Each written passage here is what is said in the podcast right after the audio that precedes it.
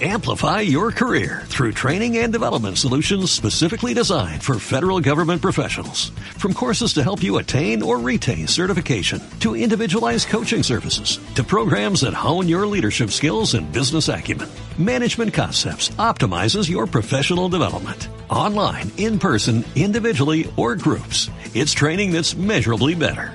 Learn more at managementconcepts.com. That's managementconcepts.com. Vamos a empezar con un tema eh, muy importante, muy importante, fundamental en la vida de toda casa judía, toda casa yudí.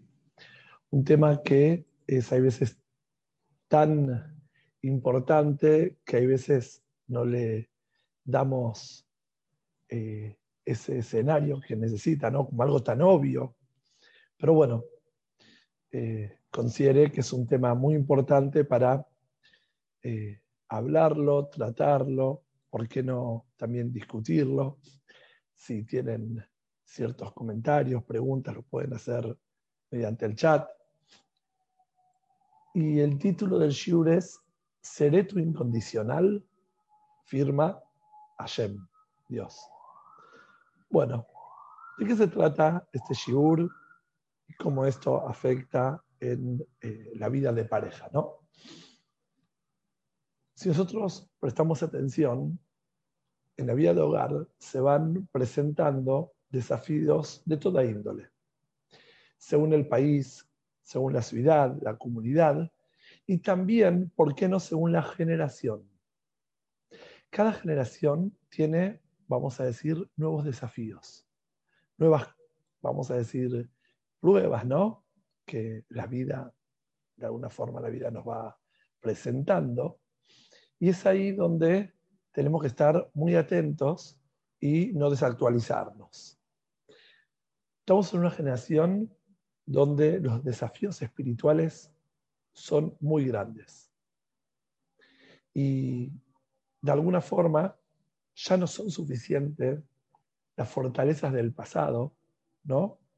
Que tenemos, que heredamos, sino que de alguna forma tenemos que desarrollar nuevas vacunas, ¿no?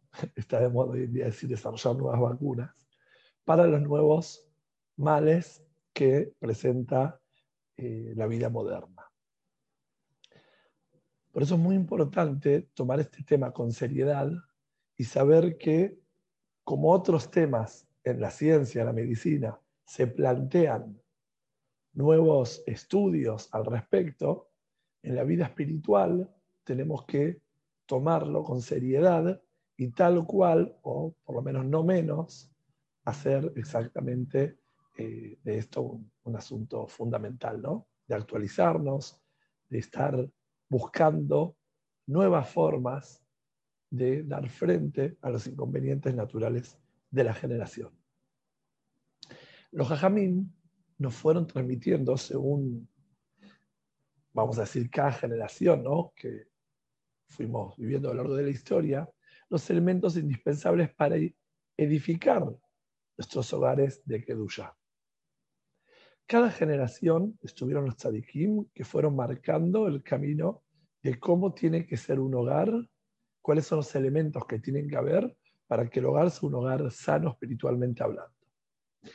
Hoy en día estamos enfrentando quizás el peor de los males espirituales. No estoy alarmando, no estoy dramatizando, estoy tratando de poner en palabras lo que notamos año a año, de alguna forma, década a década. ¿De qué se trata este mal? No? Se manifiesta a través de desganos, flojedad, frialdad, indiferencia a todos estos asuntos espirituales tan importantes. ¿A qué me refiero? Eh, frialdad, ¿a qué me refiero desgano? Vamos a tratar de analizar este tema con profundidad. Hoy en día nos encontramos con una comunidad, de alguna forma, vamos a decir, muy eh, abocada a lo concreto, ¿está bien? a un Yadut muy práctico, muy activo, pero de alguna forma se fueron perdiendo ciertos, no puedo decir todos, Hasbe Shalom, Dios no permita, pero ciertos valores de lo que tiene que ver la parte emocional del Yadut. Me encuentro día a día con eh, personas que me plantean problemas que tienen que ver con la vida emocional del Yadut, que tiene que ver con la pasión, los sentimientos, las cosas que hacen que el Yadut no sea solo un estilo de vida concreto, sino algo vivencial.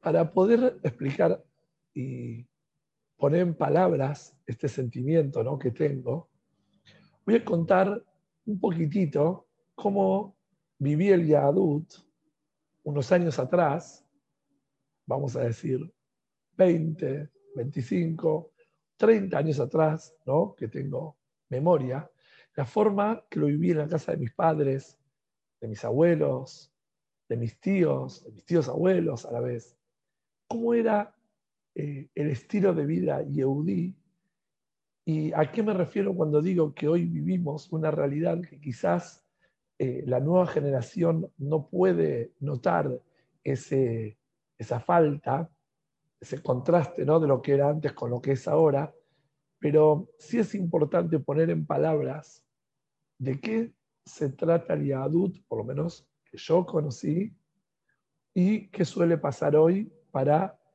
luego tratar de analizar supuestas herramientas, soluciones, formas de volver a vivir el Yahadut, vivir el judaísmo, no desde lo práctico nada más, sino también desde lo apasional, desde lo emocional. En mis memorias, yo preparando el shiur, fui descubriendo y encontrando desde, vamos a decir, los momentos judaicos del año, ¿no? Del mes, de la semana. Cada momento judaico merecía una atención especial. Empezando por lo más rutinario, la verajot de la comida, la bendición para comer, la forma de agradecer a Shem por la comida, ¿no? La forma de pronunciar la verajot era de una forma auténtica, real, en voz alta, con seriedad y realmente hablando como nos dirigimos a alguien que le agradecemos algo, no menos la forma que se pronunciaba una verajá en voz alta, con agradecimiento, algunos más con seriedad, otros más con eh, alegría, pero pronunciando una verajá de una forma, vamos a decir, vivencial, Baruch, Atá, Shem, Lokenu, Melech Olam, reconociendo las distintas partes de la verajá. El Shabbat, si vamos a hablar del Shabbat, ¿no? Se hacía presente los siete días de la semana. Siempre habría algo que se estaba haciendo por y para Shabbat, o eh, la comida que quedó de Shabbat, o el Shabbat era una palabra que era muy, vamos a decir, recurrente en toda la semana. Conocí casas donde la mesa de Shabbat estaba puesta desde el sábado a la noche, ¿no? Hasta el próximo Shabbat ya estaba puesta la mesa. En donde, claro, cuando llegaba el Shabbat había que sacar el polvo a los platos y reorganizar la mesa, pero la mesa del Shabbat era algo que estaba constantemente preparada.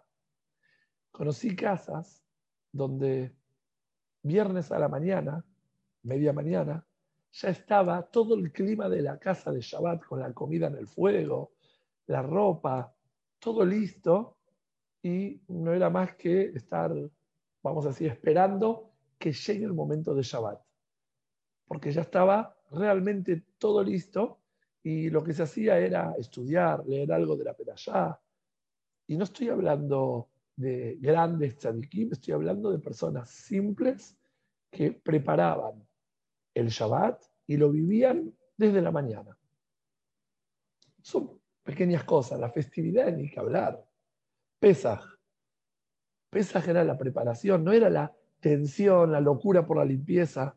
Se veían los cuidados del Hametz, de querer que realmente en la casa no falte nada, de que esté todo limpio, pero con dedicación como corresponde a lo que es un Hag, una festividad. Me preparo para una fiesta. Si vamos a hablar Sukkot, lo que es la preparación de la Sukkah, la decoración, la alegría, las comidas, los invitados, la preocupación porque nadie se quede sin Sukkah, los listados, los llamados por teléfono al Beta Knesset, a la persona que estaba encargado de distribuir las personas que iban a rezar al templo y quién viene, quién no viene, a ver cómo hacemos más lugar, cómo hacemos que la azúcar sea más grande. Era una vivencia que de alguna forma es muy difícil hoy eh, poder decir eh, fácilmente, ¿no? Que se pueda dar en, en distintos lugares. Shabbat a la noche, puedo contar lo que era terminando la cena de Shabbat, era lo más común abrir la puerta y fijarse si hay alguien o mirar por el balcón si hay alguien que vino a visitarnos. Personas que venían a visitar sin invitación previa. Entraban las personas, había de Torah, había cosas ricas en la mesa, ¿por qué no también algunos chistes? Pero era un ambiente de Kedushá. Si vamos a hablar de Shabbat a la tarde, uy, Shabbat Hoy en día se dice, no termina más el Shabbat. Interminable, ¿qué hago Shabbat? No sé lo que hacer Shabbat. Shabbat a la tarde nunca se sintió interminable. De hecho, pasaba muy rápido y uno decía, uy, ya está terminando Shabbat. Llegó el momento de, ir al Betacneset de hacer arbit porque terminó las reuniones familiares en donde era Shabbat a la tarde un momento para reunirse, para hablar palabras de Torah, encontrarse con familiares, amigos. Ni que hablar si hablamos de Rosh Hashanah y Yom Kippur. Eran los días, de alguna forma, más increíbles de la vida. Eran los momentos más esperados de todo el año. Rosh Hashanah y Yom Kippur. Creo que lo más parecido de la imaginación, ¿no? Lo más parecido a los malajim en el Gadeden era escuchar las tefilot de los referentes que con corazón, con amor, con devoción pronunciaban cada palabra de la tefila. ¿Por qué me explayo en contar todos estos detalles? Puedo seguir hablando y hablando y contando muchísimo al respecto. Pero, ¿por qué considero todo esto? ¿Qué es lo que se nota? ¿Qué es lo que resalto en estas vivencias? Si notan, cuento detalles que quedaron muy fijados en mí mi familia, amigos y conocidos, ¿no? De esa generación que vivimos esos años, que tienen que ver con lo vivencial, que tienen que ver con el espíritu, con la energía. Cuando recuerdo muchas conversaciones, ¿no? Con mi papá, que me dicen, Eliezer, no tenés la menor idea de qué se trata el Yadut, de qué se trata los Hagim, de qué se trata la mitzvot. Yo digo, pero con las cosas maravillosas que vive, me dice, no es lo que realmente era años atrás. Claro, él me habla de los ejemplos a la vez que él tuvo en su juventud. Y gracias a esa actitud y esa, vamos a decir, expresión de mi padre, yo repito y digo esto a la nueva generación. No es tal cual lo que se ve. ¿Qué quiere decir? Obvio que cada generación tiene sus desafíos, tiene sus méritos también, tiene sus logros, sin duda. Hasbe Shalom menospreciar todos los esfuerzos que hace cada generación por cada detalle. Lo que estoy diciendo es un fenómeno puntual que se va dando cada vez más dentro de la comunidad, dentro de las familias, que tiene que ver con un yadut, un judaísmo solo de cuerpo, de acción. Claro, la acción es lo fundamental, ¿no? Pero sin el yadut actitudinal, emocional, pasional, que es el alma, la llama de las acciones. Y de alguna forma, eh, en un mundo tan práctico, ¿no? con tanta tecnología, con tanta capacidad de hacer, desarrollar en grandes cantidades, nos destacamos, Baruch Hashem, positivamente en esta generación, en la cantidad de acciones buenas que podemos hacer en pequeños instantes. Una palabra de Torah que transmitimos en una cadena por cualquier medio, eh, un shiur que hacemos por Zoom, un montón de cosas que podemos transmitir y en lo que tiene que ver con lo cuantitativo, es increíble cómo hoy estamos mucho más comunicados y tenemos posibilidad de llegar y tener alcances, como dije antes, cuantitativos tremendos. Pero no tenemos que olvidar de lo cualitativo, lo que tiene que ver con la parte emocional, con la calidad, con lo que hace la diferencia y va a marcar y va a dejar huellas a lo largo de las generaciones. A eso me refiero cuando digo el alma de las acciones, la Neshama del Yadut. Está aquí que hoy nos encontramos con pocas similitudes de todo lo que estoy contando, ¿no? Sí, tratamos de ponerlo mejor, tratamos de hacer las cosas con el alma, tratamos de poner intención, pero aún así estamos muy lejos. ¿Para qué cuento esto? Para criticar, para hablar mal, para demotivarnos, todo lo contrario. Lo transmito para analizar, para profundizar qué nos pasó,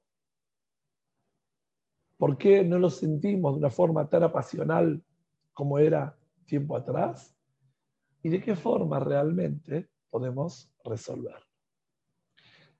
Pero acá quiero hacer un análisis muy importante, que si quieren escribir y quieren eh, en el chat compartir lo que piensan, puedo abrirlo a leer y que puedan expresarse. ¿Cuál es el problema? es el, ¿Por dónde pasa la problemática real a la hora de vivir el yadut de forma apasional? Es por el orgullo del ser humano que se siente, vamos a decir, no tan necesitado de una creencia, o si lo hace, lo hace para cumplir, pero su arrogancia no le permite demostrar emoción por Hashem. ¿Puede ser eso? ¿Puede ser la pereza del ser humano? ¿La intolerancia? ¿Pueden ser los caprichos de la persona que no le permite conectarse con Hashem con todo su alma? ¿Puede ser, vamos a decir, la indiferencia? Es el, el el mal instinto que no nos permite llevar adelante el Yadut de una forma rica, de una forma, vamos a decir, expresiva, de una forma vivencial, por ahí pasa el problema. Si a alguno de ustedes se le ocurre algo, puede escribir y podemos compartirlo. ¿Por dónde pasa el problema? En donde notamos que hay cierto, vamos a decir, eh, cierto desgano quizás, ¿no? Ponen que es por capricho muchas veces. Me dicen que se traba mucho. Es importante saber si se traba mucho, si escuchan bien. ¿Se escucha bien?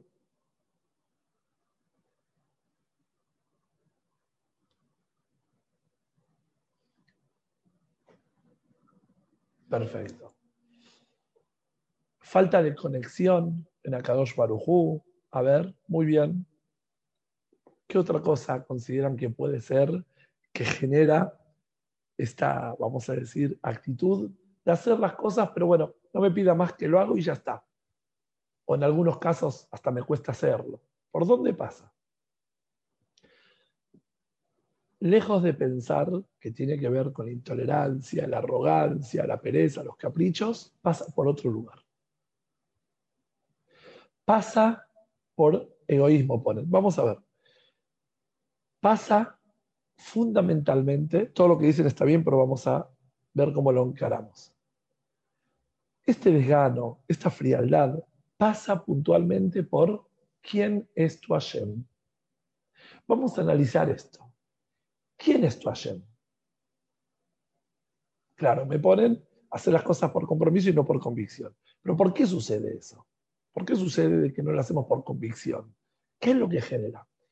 Acá el punto central es ¿Quién es tu Hashem? ¿A quién estás sirviendo? ¿A quién le estás hablando? ¿Por quién estás expresando sentimientos? ¿De qué se trata Hashem?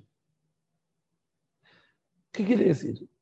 Si dificultamos a la hora de desarrollar una vida de Torah y que la problemática real, entonces vamos a poder repararlo. Y la problemática real pasa por la imagen de quién es Hashem para vos. Me ponen el materialismo, la tecnología, todo muy bien, pero vamos a analizar esto en profundidad. ¿Quién es Hashem para vos? Si tu Hashem está ahí bien arriba en tus mapas mentales, si las mitzvot están bien fijadas para vos como medio para realizar una vida íntegra, una vida completa, si tu tefilá es el canal más importante para ir por la vida exitosamente, entonces todo esmero y sacrificio que requiera el cumplimiento de la Torah y la mitzvot es poca cosa. Porque a quien estás sirviendo, a quien estás hablando y rindiendo de alguna forma culto, es algo increíble. Cada esmero, por cada detalle, es un gesto de amor muy profundo. Entonces acá lo que tenemos que analizar es, ¿quién es Hashem en tu vida? ¿Cómo lo tenés Hashem posesionado? ¿Quién es realmente, qué representa a Dios en tu vida? Porque si el problema sería tu egoísmo, tu, vamos a decir, la tecnología, los medios, todos estos son, vamos a decir, el síntoma, pero de fondo no son estos el problema. Porque personas egoístas, personas con mucha tecnología, personas muy materialistas, para lo que quieren se entregan, se sacrifican y van para adelante. Y logran todos los obstáculos.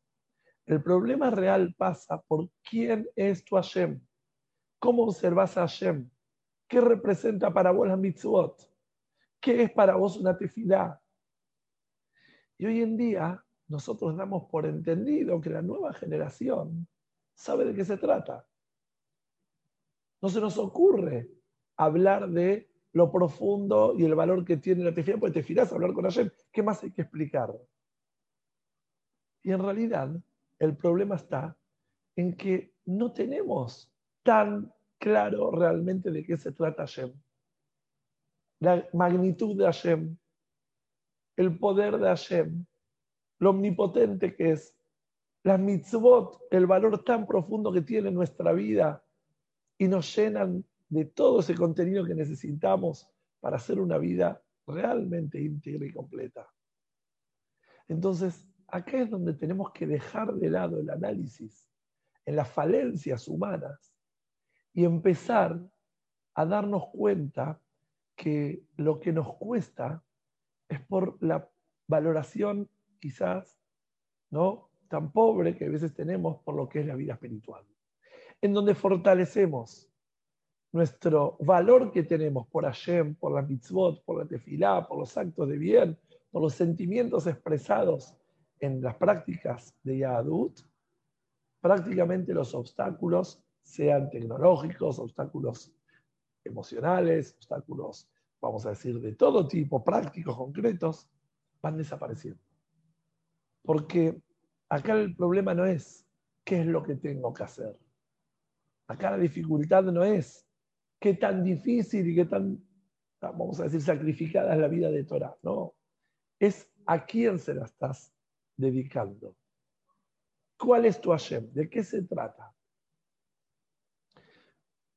Si la creencia es una tradición, si las prácticas son amuletos o gestos que te traen suerte, si la tefilá es un ritual formal, claro, qué difícil es seguir con todo esto.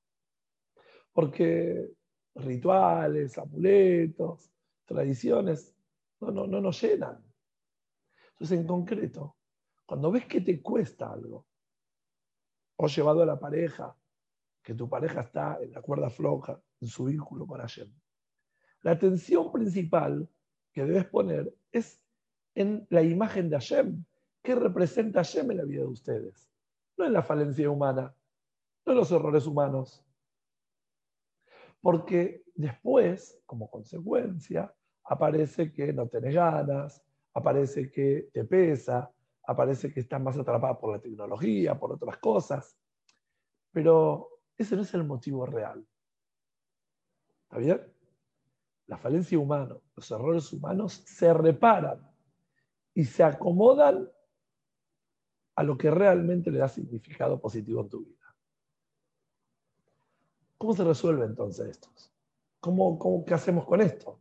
¿Qué hacemos con este problema de que no tenemos quizás tan bien fijado qué representa Hashem en nuestra vida? Un segundito voy a leer.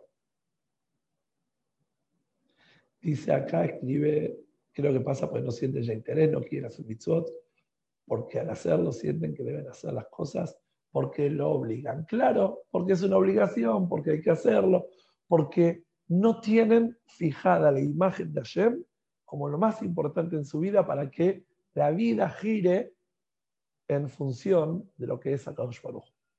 ¿Cómo se repara esto?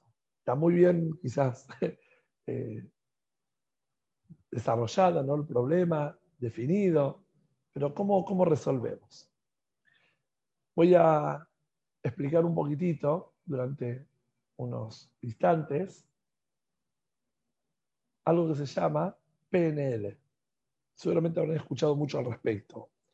Programación neurolingüística. ¿Qué quiere decir PNL?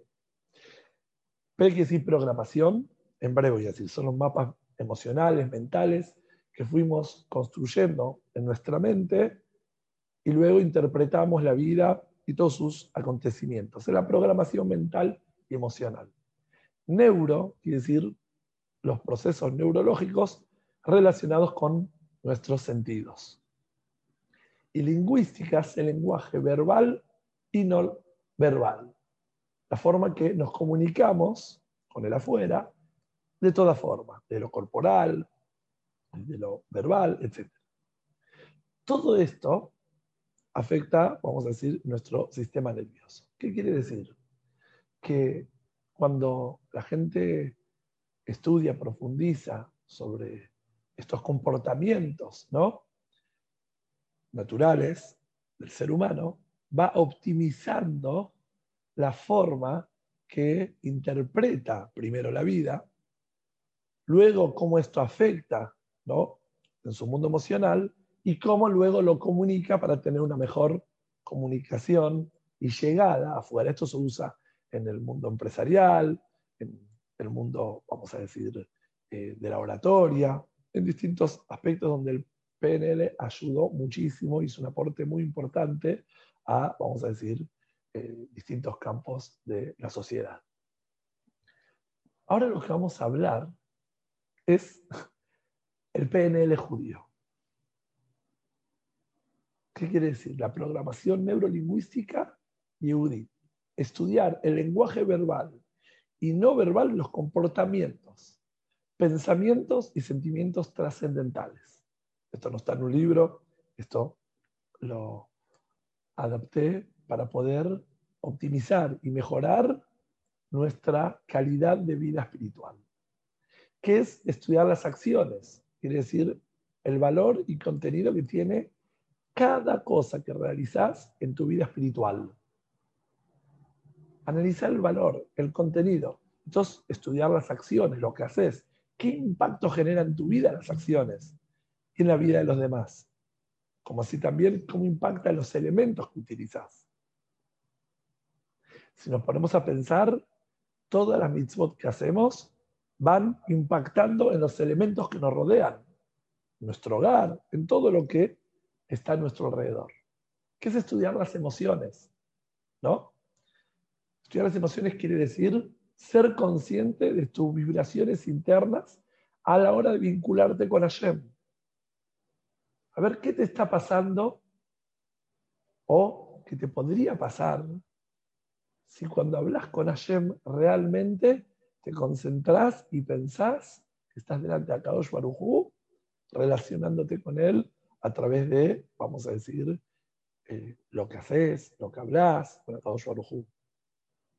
Reconocer la seguridad, la paz, la firmeza ¿no? que te da ante otras cosas más, esa comunicación verbal con Akadosh Baruj que se relacionan con tus emociones. Estoy diciendo muy por arriba. Y también estudiar los pensamientos. ¿Qué quiere decir? Hacer consciente esos procesos mentales que están allí en algún rincón de nuestra mente en relación a las ideas de tu vida espiritual, los planteos intelectuales de la Torah, todo eso que vos te nutrís a través del estudio. Todo esto te va a ayudar a fortalecer positivamente la imagen de ayer que está en tu mente. Porque seguir haciendo más y pensar que leer más desde lo que es el rezo por pronunciar más textos o hacer concretamente más actos, uno piensa que, bueno, hago más, leo más, digo más, y eso me va a llenar y me va a conectar mejor con Hashem. Sí, sumaste más méritos. Sí, lo aclaro. Méritos concretos, cada palabra que pronuncias de Teilim, cada Perexirá, cada Rambam, cada Tanya, cada Humash, cada Teilim, sí, sí, todo va sumando desde lo concreto, méritos concretos. Pero para que haga un cambio profundo en tu imagen de lo que es Hashem en tu vida, tenés que analizar tus pensamientos, analizar tus sentimientos y analizar también tus actos. ¿Qué, qué genera todo esto? Eso se hace mediante el estudio de la Torah, mediante el análisis, mediante el frenar, detenerse y decir, ¿qué estoy sintiendo? ¿Qué podría sentir? ¿Qué debería sentir? ¿Por qué no lo estoy sintiendo? ¿Estoy realmente saboreando la tefirá, saboreando las mitzvot, viviendo todas las prácticas o estoy haciéndolas nada más? Cuando profundizás, si en el mundo, como dijimos antes, eh, secular, ¿no? el mundo material, físico, todos estos planteos ayudan muchísimo a la calidad de vida ¿no? en las distintas áreas, ni que hablar en lo espiritual, qué cambios esto puede dejar. En lo concreto, si tus pensamientos están más equilibrados, ¿no? Estás más eh, conectada con eso que estás pensando. Tus acciones están más encajadas en tu ser, que las mitzvot que haces. ¿no? Están mejor fijadas en tu personalidad, descubriendo cuál es la mitzvah que vos te identificás, qué es lo que a vos te cuesta, ¿no? Tus sentimientos de Kedushá, de santidad, están mejor expresados porque los sentimientos se manifiestan a través de la palabra, a través de la expresión, ¿no? Vas a notar un cambio con respecto a la imagen de que es Hashem en tu vida. Te tomas en serio la vida espiritual. Y luego, toda dificultad que aparezca en el camino no será más que una prueba en tu conexión interna con Hashem, pero no va de alguna forma poner en riesgo el vínculo que tenés con Hashem. ¿Por qué? Porque sos muy consciente de esa vida espiritual. Y creo, y lo digo humildemente, que nuestros antepasados tenían mayor conexión interna con la vida espiritual que la que tenemos nosotros. Por eso es que la mesa estaba lista de Shabbat durante la semana o el viernes, donde las palabras de Torah era parte de una experiencia, donde la tefilá era un sentimiento muy profundo porque estaban muy encajados en, su, en sus quehaceres espirituales. Estaban muy bien, vamos a decir, alineados con todo eso. Y eso les generaba que Hashem en sus vidas sea el eje central. Entonces, en concreto, para fortalecer la imagen de Hashem en tu casa, debe haber un amor explícito y vivencial en cada rincón de tu casa. Si, por ejemplo, utilizas una virome, ¿no? Para todo lo que necesitas llevar adelante tu casa, para escribir un pedido, para anotar algo importante. Y el quehacer de tu casa, todos los quehaceres, ¿no? Tienen que ver con la espiritualidad, la virome pasa a ser un objeto sagrado, porque es quien te está ayudando a llevar adelante una vida con sentido. Si la ropa, la vestimenta que usás, la observás como un medio para estar presentable frente a Shem, para salir de una forma honrada a la calle y llevar adelante tus actividades de una forma, vamos a decir, eh, adecuada, la ropa es sagrada, abrís el armario no te encontrás con ropa nada más. Es una ropa que tiene una carga de energía espiritual. Lo mismo los platos donde comes, la mesa, la cama, todo lo que hay en tu casa pasa a ser algo sagrado.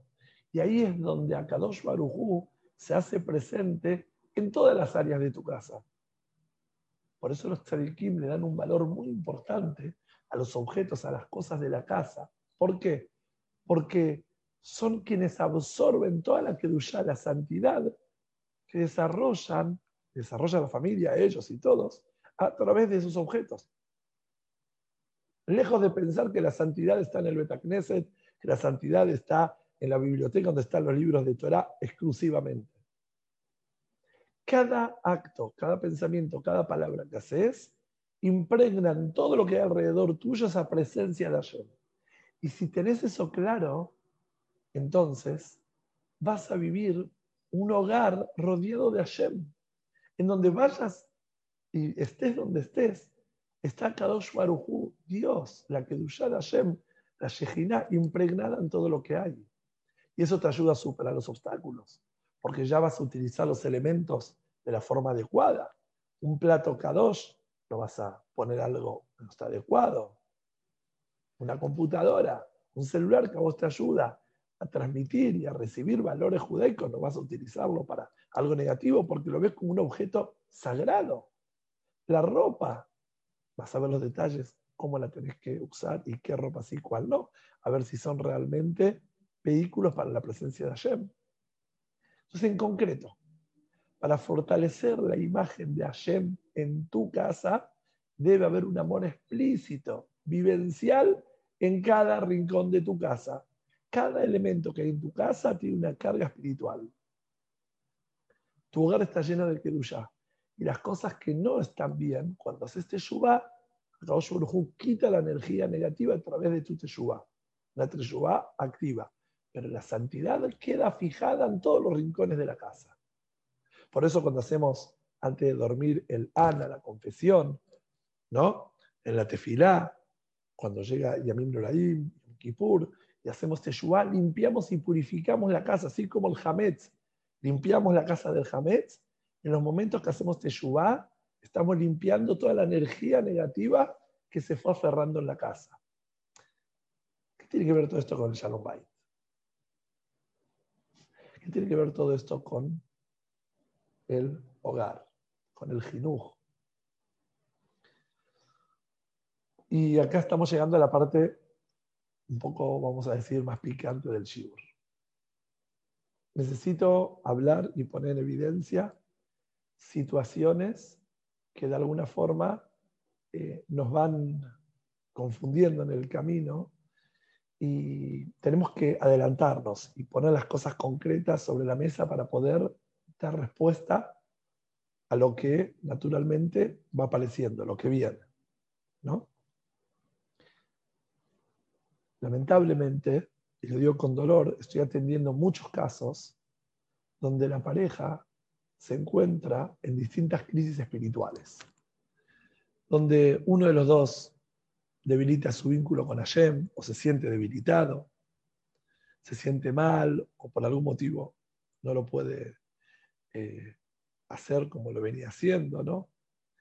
Y pide, o en algunos casos condiciona a su pareja a que le acompañe en esta rienda suelta que le da, que le da algún aspecto espiritual. Claro, estar solo o sola alejándose de Hashem debe ser terrible, sí, lo entiendo. Pero dejando un poco los cinismos de lado, esta persona que está sufriendo su relación con Hashem, porque claramente no hay personas alejadas con Hashem. No hay personas enojadas con Hashem. Hay personas que su relación está, vamos a decir, doliente, ¿no? Sufren la relación, la mala relación que tienen con Hashem, ¿no? Y lo que se nota por afuera son enojos. No siente, de alguna forma, compatibilidad luego con su pareja, porque ve que su pareja sigue estando bien con Hashem o alineada con estos sentimientos y prácticas. De alguna forma, vamos a decir, busca compañía de su pareja es más que claro que lo, según lo anteriormente expuesto, lejos de, vamos a decir, interpretar flojo, floja a esa persona, lejos de interpretar insolente o desobediente, no, la realidad es que por algún motivo la imagen de Hashem fue afectada. para esta persona. Esta persona que espiritualmente bajó, que afecta en su pareja, ¿no? La actitud. Lejos de pensar que es una persona insolente, desobediente, eso sería muy superficial. Sabemos que por algún motivo, según todo lo anteriormente expuesto, la imagen de Hashem fue afectada. No vamos a entrar en detalles por qué pudo haber sucedido, ¿no?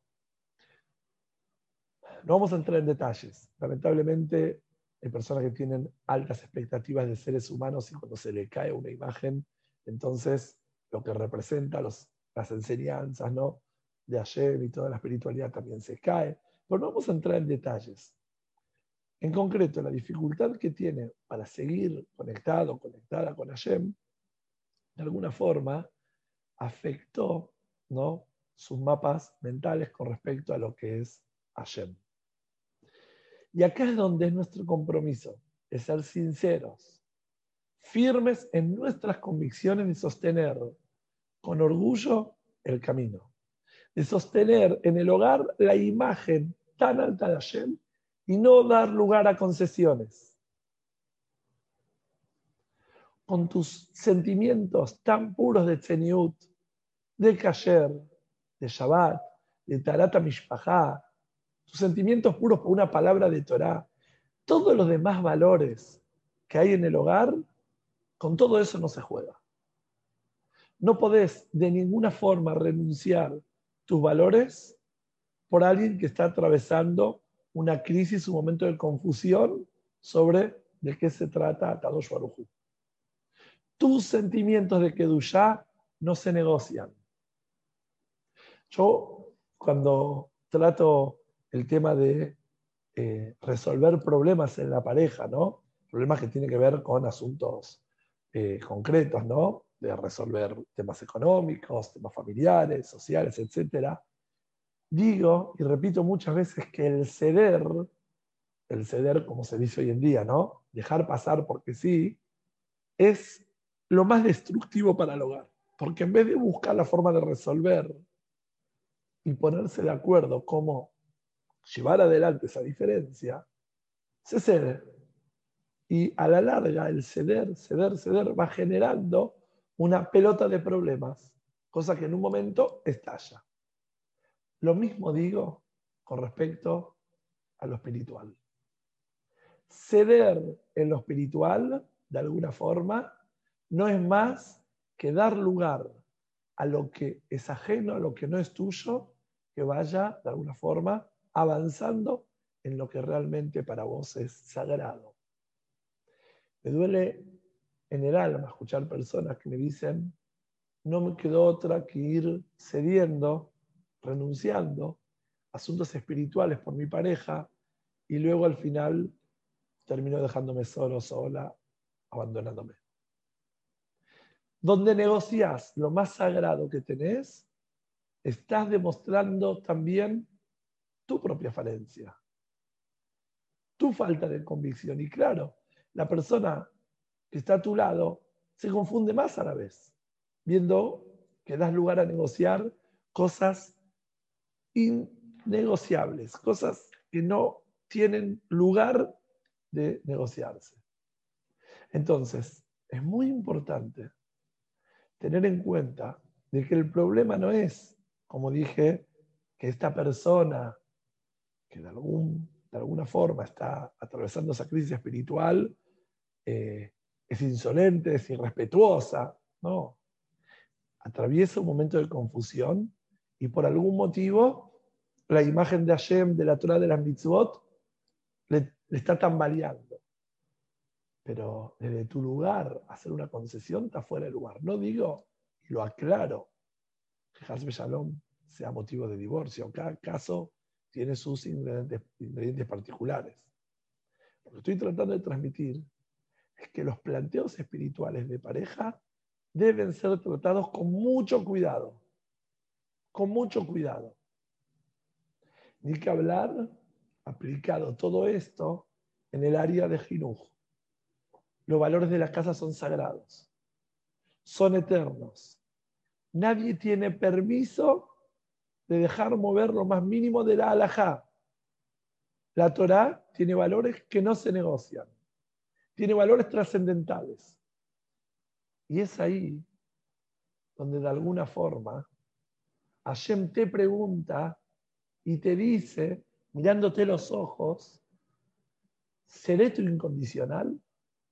¿Seré realmente ese ser superior incondicional o en donde se pone en prueba alguna otra cosa en la vida, yo dejo de estar como el centro de tu hogar. Es ahí donde se demuestra nuestro vínculo incondicional con Hashem. Y desde ese lugar irradiamos luz para quien no lo siente de esa forma. Y de esa forma mostramos qué valor real tiene en forma vivencial, en forma concreta, en forma, vamos a decir, explícita, y desde ese lugar, quien no tiene bien fijada la imagen de Hashem, va a notar que sí es para vos. Y en el mejor de los casos, contagiás esa actitud frente a lo que es para vos, a Kadosh Baruj las mitzvot, la tefilá, cada detalle, o pones en evidencia que lo que es importante no se negocia y puede, en el peor de los casos, hacer que la persona decida, Hazbe Shalom, alejarse, pero nunca afectar tu convicción, tu fervor, tus sentimientos sagrados, hasta que Mir llega al momento donde se le ilumina, ¿no? Con tu tefilá y con tu mitzvot, se ilumina algún rincón que tiene en su alma oscuro para poder reconocer el valor de lo que es Akadosh Baruj y lo que son las mitzvot. Entonces, esa es la pregunta más importante que tenemos que responderle a Shem. ¿Realmente es nuestro incondicional? ¿Lo vivimos de esa forma? ¿Lo analizamos, lo procesamos para poder hacer una vida explícita, una vida emocional en donde se siente y se transmite de esa forma el de esa forma, si de antemano lo trabajamos, no llegamos a la situación, la mayoría de los casos, ¿no? No llegamos a la situación donde aparecen planteos que van de una forma en forma opuesta. Por eso Kadosh Baruj sabe nuestro compromiso y siente que nosotros para él realmente somos eh, de alguna forma, vamos a decir, fieles, y Él realmente es para nosotros nuestro incondicional, y de esa forma irradiamos luz, y quien tiene duda va a notar nuestra convicción y va a llegar al lugar correcto. Lejos de mirar a la otra persona como una persona que caprichosa, una persona que tiene actitudes malas, porque claro, esas actitudes negativas parten de la falta de valoración que tienen por lo que es Akadosh Baruj Y cuando somos el ejemplo para todo nuestro entorno, Akadosh Baruj nos ayuda a que esas personas también lo reconozcan a él como tal. Amplify your career through training and development solutions specifically designed for federal government professionals. From courses to help you attain or retain certification, to individualized coaching services, to programs that hone your leadership skills and business acumen, Management Concepts optimizes your professional development. Online, in person, individually, or groups, it's training that's measurably better. Learn more at managementconcepts.com. That's managementconcepts.com.